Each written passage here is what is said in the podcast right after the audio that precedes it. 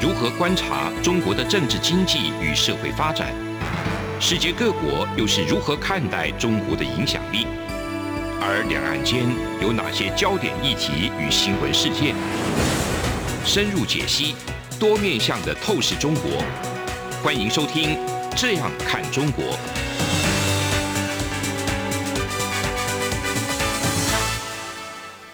各位听众，大家好，这里是中央广播电台台湾之音。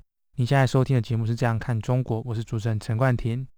那今天节目我们分两个段落，首先我们先谈到最近有许多外交访团有来自国外的政要访问台湾，而这些外交访团来台湾究竟有什么样的意义在？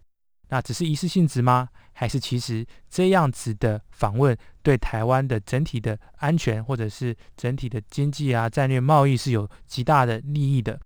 第二阶段我们要访问来自。台湾亚洲交流基金会的胡莎娜博士，请他分享一下他最近发表的文章里提到的开拓台湾外交的一些创新的手法，一些新的方式。那节目刚开始，我想先跟大家分享一下我针对啊最近这些外交访团一些政要访问台湾的一些看法。那这些访团来台之后，中共方面都会有一些不同的见解，那甚至是一些比较。激烈的言论，面对这些中国的这种反对也好，或者是他们用比较战狼式的言论去对台湾的外国访宾的这些意见，其实有一些看法。那这些看法我也在《外交官》杂志上面发表过，就是说这些外国访团对台湾意味着什么，那对中国又意味着什么？自从佩洛西访台以后，有越来越多的议员来到台湾，那包含美国的也有。一些是来自欧洲的，或者是其他世界各国，这样的访问到底有什么作用呢？中国又为什么反对呢？其实，在众议院议长佩洛西来台之后，台海的局势其实是越来越紧张。那冷战的思维，某种程度上也重新抬头了。有人说冷战是不好的哦，因为这个是阻挡了这种人与人之间的交流啊、贸易啊，什么都会因此而受挫。可是另外一种方面，这也是一种意识形态上面的，你要说是竞争，或者是中国上面可能会说斗争。那中美之间最大的这种冲击地，我想应该算就是在台湾了。那华盛顿跟北京展开的这种危机，是会以世界难以想象的方式改变这些国家的未来的。就从乌克兰就事件来说的话，其实这也是。整个欧洲的地缘政治因此改变。那最近还有这个北溪北溪二号啊，在这个海底的这个部分有被俄国炸毁的可能性，也被新闻给揭露。那不管如何，任何的冲突都会造成全世界的经济上面的动荡影响。那乌克兰已经在某种程度上面展示了这种区域的冲突，其实都是会造成国际性的灾难。那我们今天要谈的就是，那这些的事情啊，这些可能的这种冲突有没有可能会发生在台湾？其实对亚太、印太国家来说，哈，这个冲突会造成的不仅仅是台湾跟中国之间的这种问题而已，它可能会造成国际秩序的扭曲。所以，那我们必须要思考的就是说，如何能够避免走向这种直接的军事冲突？这阵子这么多外交的访团，到底？有没有它的意义在？那这些意义又是什么？我认为台湾跟世界比任何时候都需要团结。那国会的代表团，不管是从美国、欧洲或者是其他区域来访的这些代表团，是一种支持台湾的方式。这类的访问还有重要的意义，因为它可以帮助展示台湾在其他国家的重要性。在立法单位，特别是欧洲的立法者。大部分的欧盟国家基本上都是民主国家或者是议会国家，所以这些立法者有着非常重要的角色。他们能够监督预算过程，有些甚至是可以行使这种行政权力。如果说是属于这种议会内阁制，像是英国的话，这些国会议员同时也是大臣的可能性是可以的。所以他们在国内事务跟外交事务都能够发挥非常重要的作用。很多人都认为说，访问台湾的代表团主要是基于仪式性质，或者是就是服务于外交目的而已。但其实这远远不仅止于如此，在这些的仪式性质下面，其实是国会议员可以建立与台湾国会议员的联系管道，与台湾行政部门建立联系管道，以及我们刚才讲到的这些国会议员，有些可能本身也是有行政职位、内阁职位的，假如不是议会制的国家。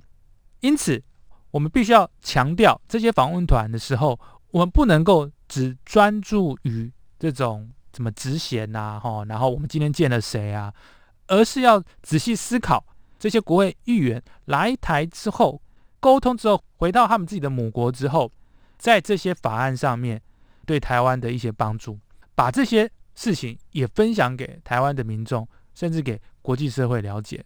为什么？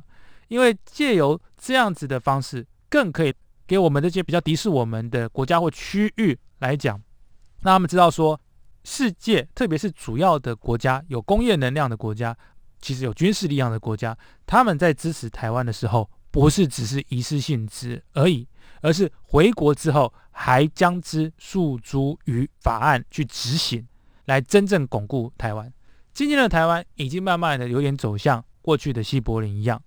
这种大型的马歇尔计划支持欧洲复兴，同样的，欧洲、美国也在用更大的力量支持台湾，巩固台湾民主，或者是巩固台湾的主权，能够去面对过去是在德国是在柏林是要面对苏联的这种直接的这种军事安全各种层面上的威胁，现在我们则是面对中共，那是一样的道理。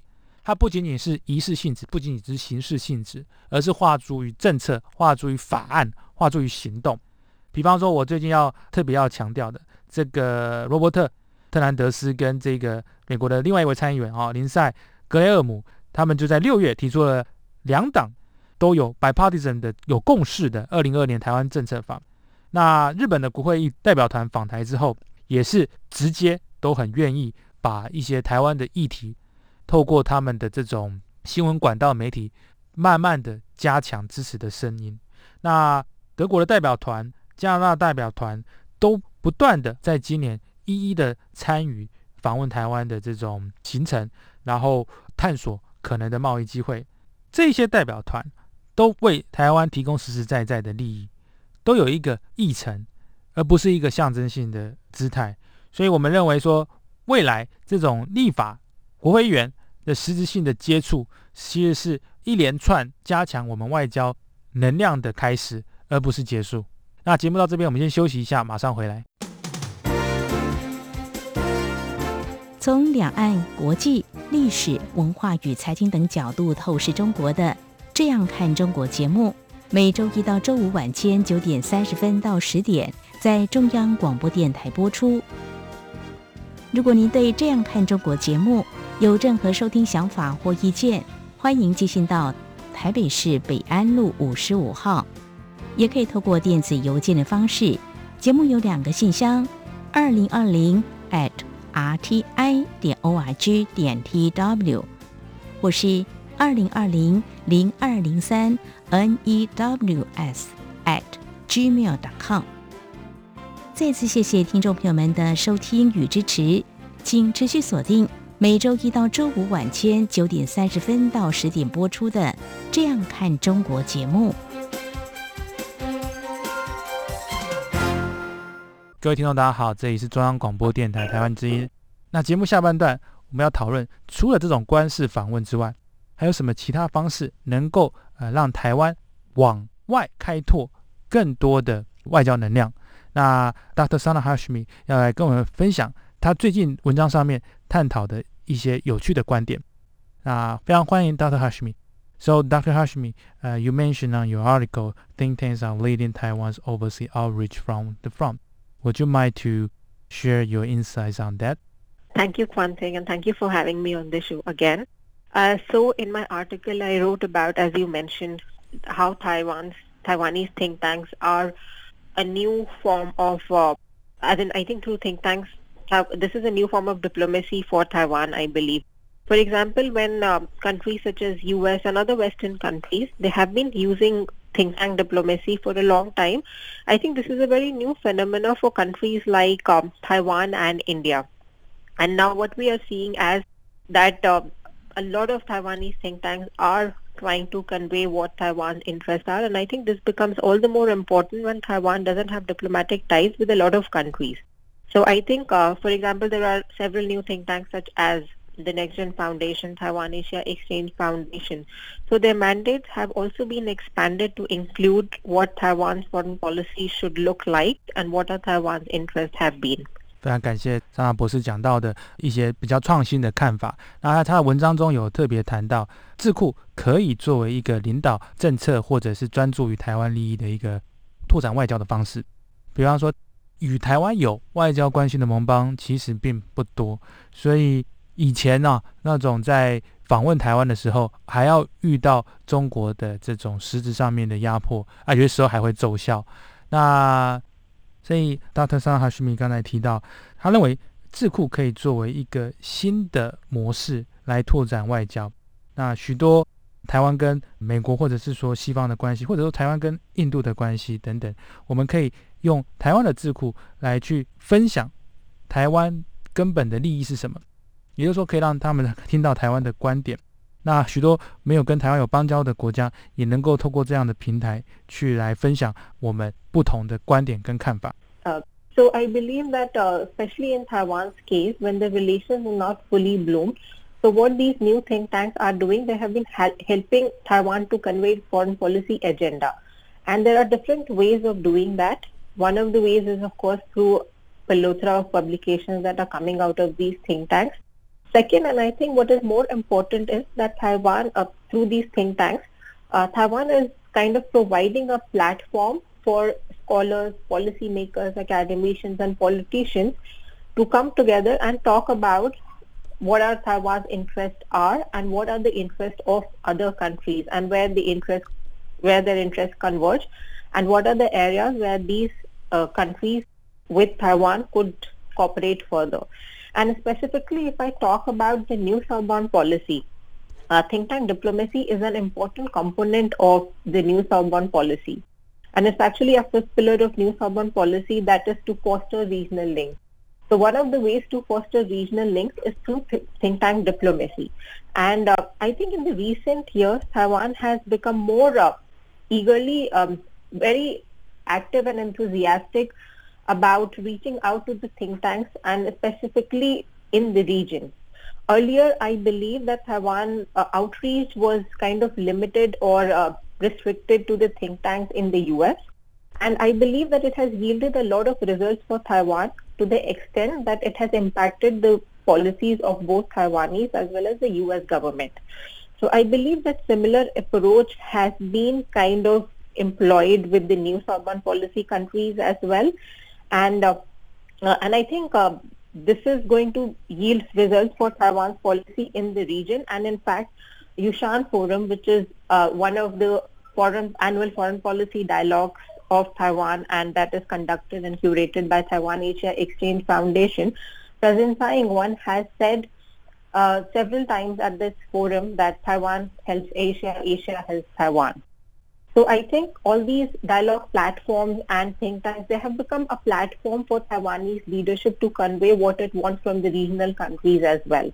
And I think in the past three, four years, this is what we are seeing, that these think tanks and the think, the think tank diplomacy has been an important tool for Taiwan's wider policy in the Indo-Pacific region now. 非常感谢这个萨拉博士的分享。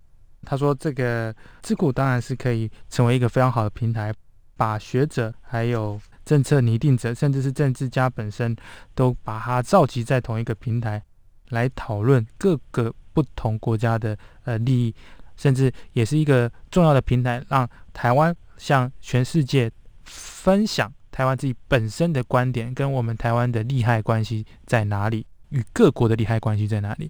也就是说，这是一个寻求共识的平台，也是一个寻求利害一致的一个平台。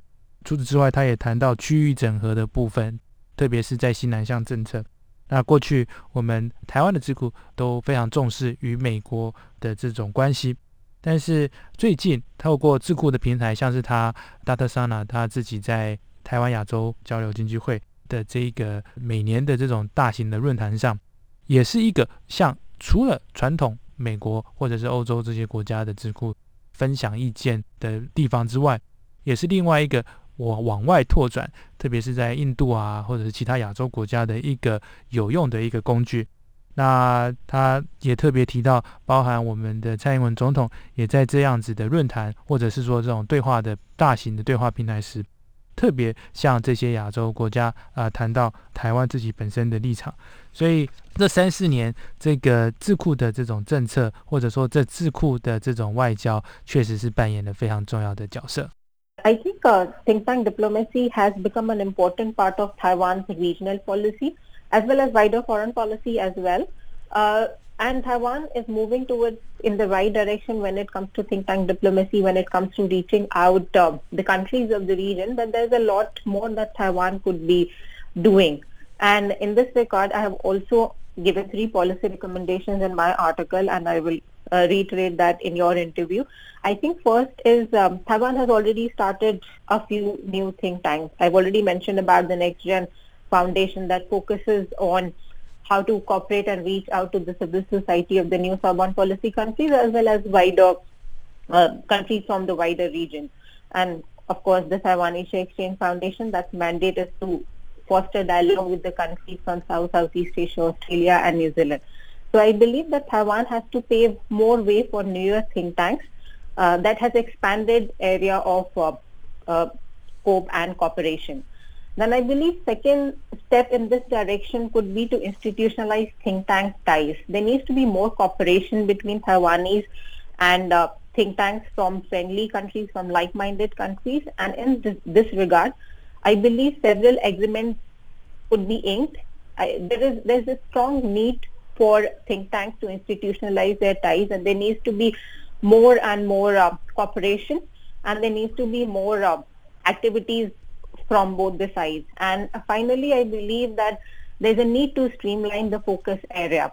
As the COVID-19 is subsiding and even Taiwan is opening up from October 13, um, I believe that the focus should be on how to streamline cooperation between Taiwanese as well as think tanks from like-minded countries. And I think the objective is to how Taiwan could play an important role in the post-pandemic economic recovery and um, how economies could be brought back on track. And I feel that Taiwan could play an important role and Taiwan has a wide range of think tanks that focuses on politics as well as economics. And I believe Taiwan could use these think tanks to streamline its focus areas vis-a-vis its partnership, its cooperation with think tanks from especially the new Sorbonne policy countries. So uh, to conclude, I would say that uh, there needs to be a sustained focus and consistent engagement between Taiwan Taiwanese think tanks as well as the think tanks from the new Sorbonne policy countries as well as from other like-minded countries. And I believe that this could prove mutually beneficial and is also going to persuade Taiwanese as well as uh, the government from other countries uh, to set the agenda for post-COVID engagement. And I believe uh, think tank diplomacy and think tank cooperation is going to bring Taiwan closer to the world. Thank you. Thank you very much, Dr. Sana Hashmi. 刚才这个张娜博士的看法哈，他特别提到说，其实台湾的这种外交政策或者是区域政策，已经透过智库开始有了一些成绩，是向外拓展的方式。他也给了一些呃例子，特别是他自己服务的单位，也是半官方半民间的台湾亚洲交流协会。那这些智库都呃有不同的这种专注的范围。他认为说，呃，我们必须能够拓展类似这样子的方式，特别是针对西南向的这些国家们。那在西南向的国家是区域嘛，那合作的方向也是另外一个重点，就是说我们必须呃能够思考说，在这些理念相近国家，在后疫情时代，能够有什么样能够在经济上面复苏的一些手段，也可以透过这样的智库的这种交流去探讨。那当然，他也强调说，像台湾十月十三号之后就要解开我们的这种呃一些禁管，那这样子的后疫情时代，智库上面的交流活动也变得更加重要了。那最后他提到说，我们必须要持续的、不间断、非一次性的加强这些伙伴关系。让这一些交流能够不仅止于传统的美国这种我们的主要的交往的国家，更能够拓展到包含澳洲啊、纽西兰、印度等西南向的这一些国家。那非常感谢 Dr. Sana Hashmi 的分享，Thank you very much, Dr. Sana Hashmi。谢谢宽婷。是阳光，翅膀打开了世界之窗；是阳光，翅膀环绕着地球飞翔。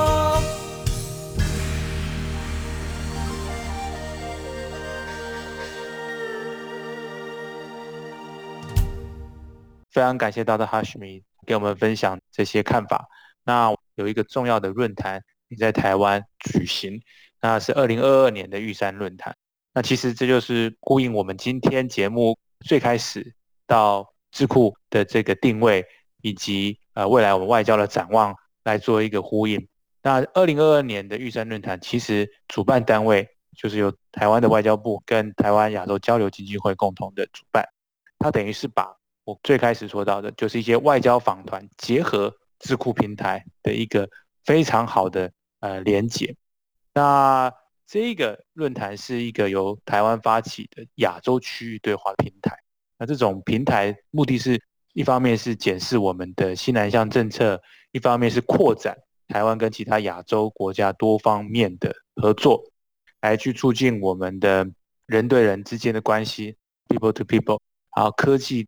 社会还有思想上面的交流跟激荡，那这样子的话，我们就可以从跳脱传统上面，我们认为说一定是要就讲政治，或者是说一定就是要只说外交，它其实是一个很好的平台，让我们能够去发展可能未来，特别是在 COVID-19 之后，我们的国家的复苏计划、发展政策等。其实今天已经有很多国内外的领袖。慢慢的都集结到台北，特别是一些我们的盟邦的国家，像是博流总统等，也都借由这个机会能够来参与。那我想，台湾过去几年来是透过这种跨部门、跨政府、产官学等等的方式去推动我们的这些西南向国家的伙伴政策。那论坛本身也是一个很好的机会去实践。所以，我想今天谈这么多。比方说，从外交访团的意义是什么，到智库外交的意义是什么，到结合智库外交到外交访团的这两种，把它做一个完美的结合，来去拓展我们的对话。我想这些都是一些很好的，我们未来可以一并一起发展的方向。那最后，这样看中国有一个感恩抽好礼的活动，那一直以来提供给我很大帮助的节目制作安启贤先生。也有花很多的心思在这部分。那节目的尾声的时候，我们要邀请韩启贤制作来分享这样的资讯。那我是这样看中国的主持人陈冠廷，再次感谢各位听众的收听，我们下周再会。从两岸、国际、历史文化与财经等角度透视中国的《这样看中国》节目，每周一到周五晚间九点三十分到十点。在中央广播电台播出。如果您对《这样看中国》节目有任何收听想法或意见，欢迎寄信到台北市北安路五十五号，也可以透过电子邮件的方式。节目有两个信箱：二零二零 at rti 点 org 点 tw，或是二零二零零二零三 news at gmail.com。再次谢谢听众朋友们的收听与支持，请持续锁定每周一到周五晚间九点三十分到十点播出的《这样看中国》节目。各位《这样看中国》节目的听众朋友们，大家好，我是节目的执行制作韩启贤。我们今天很高兴呢，要跟听众朋友来揭晓，就是我们这样看中节目呢，在日前举办的感恩抽好礼活动。我们今天特别邀请到央广早安台湾的节目主持人夏志平来为各位抽奖。志平您好，哎，各位听众，我是夏志平。早安台湾节目呢，从每个礼拜一到礼拜五早上七点到七点半跟大家见面，欢迎大家收听。不过今天我们的重责大任就是要抽奖，哎，话不多说，赶快来抽奖啊！我们先抽五份。不对对对对，没错。我们这次呢，在所有参加的听众朋友里面呢，我们抽出五名幸运听众朋友，致赠央广的纪念品组合包。包括有纪念笔、小方巾，还有旅行文件夹。好，嗯那我们现在就请志平帮我们从所有参加者中，呃，抽出五位，哇，很多的参加者。来，我们先抽这一份啊、好打开看，我看一看这一份。第一位，我们看到的是这位呢，是来自大陆的冯姓听友哦，嗯冯先生，冯听友，恭喜，恭喜您，恭喜您。第二位，嗯第二位呢，我抽出来的这是来自上海的贾先生。贾先生您好，也嗯恭喜您哦，也恭喜您哦，哦，这是非常非常幸运。第三位啊，第三位我们看看一看是哪一位幸运的听友呢？哎，你所写的是英文名字哦，W，然后 C H E N 啊，W C H E N，我们也非常恭喜您，这是第三位。接下来，接下来我们要抽的是第四位，嗯第四位幸运的听友。嗯那么他是来自中国广东省深圳市的戴先生。戴先生，，恭喜你，恭喜你啊！你是第四位幸运的听友。那么接下来我们来看看第五位，哇，最后这一位呢，嗯，真的是很紧张，很紧张。我们看到第五位幸运的听友，这是北京市朝阳区的宋先生。哦哦，恭恭喜喜您，恭喜您，宋先生也恭喜您，哇，真的是不简单。哇！哎，七贤，嗯。你的节目这个收听的这个这听众非常的广泛啊，啊，来自四面八方。啊！我再重复一次啊，第一位是来自大陆的冯姓听友，第二位是上海的贾姓听友，第三位美国的 W C H E N 听友，嗯。第四位是广东深圳的戴姓听友，是。第五位是北京的送信听友。恭喜这五位听友恭！喜恭喜！不过呢，哎，这五位听友除了恭喜之外呢，哎，还有一个加码的机会。哇，哎，对，因为我们当初呢要感谢听众朋友踊跃的参加哦，所以呢，我们这个活动还有加码，就是从这五人中呢，我们将抽出两名嗯啊，致赠这个歌后邓丽君的邮票，哇，我们就请志明的幸运之手再帮我们抽哪两位才可以得到哦？啊，哪两位？首先，我们来看到这一位是，哦，恭喜你，呃，来自美国的这位听友 W C H E N，哎好恭喜 W C H E N。另外，这最后一个名额，哦，这一位是冯姓听友，好哎恭喜你，恭喜你，好，恭喜这两位啊！一位是来自美国的 W C H E N 听友，一位是来自大陆的冯姓听友。恭喜这两位听友获得我们的加码奖，就是邓丽君的纪念邮票。那也非常啊，感谢所有参与这次活动听众朋友，还有许许多听众朋友呢，长期给我们这样看中国节目的支持。今天也非常谢谢志平来为我们抽出这几位幸运的听众朋友，谢谢志平。谢谢谢谢，祝福大家健康快乐，好，拜拜，拜拜。中华民国双十国庆即将到来，台湾这几年通过了疫情的考验，也正面临周边区域情势的动荡。如同今年双十国庆主题“守土卫国，你我同行”，要展现台湾团结的坚定意志。中央广播电台邀请您一同参与今年的双十国庆，将为全球听友与网友影音实况转播国庆大会。包括今年的蔡总统国庆演说重点，还有各项精彩的表演节目。十月十号星期一上午九点到十一点三十分，华语的听众朋友可以使用六个中短波频率，还有央广网站以及脸书粉专 RTI 中央广播电台 YouTube 频道同步收看双十国庆大会的实况。广播听友请锁定中波一五五七千赫。短波九六七零千赫、九七九零千赫、一二零六五千赫、一五三零零千赫以及一五四六零千赫收听。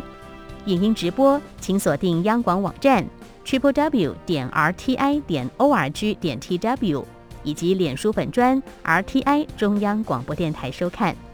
十月十号上午九点。让我们一同庆祝中华民国一百一十一岁的生日。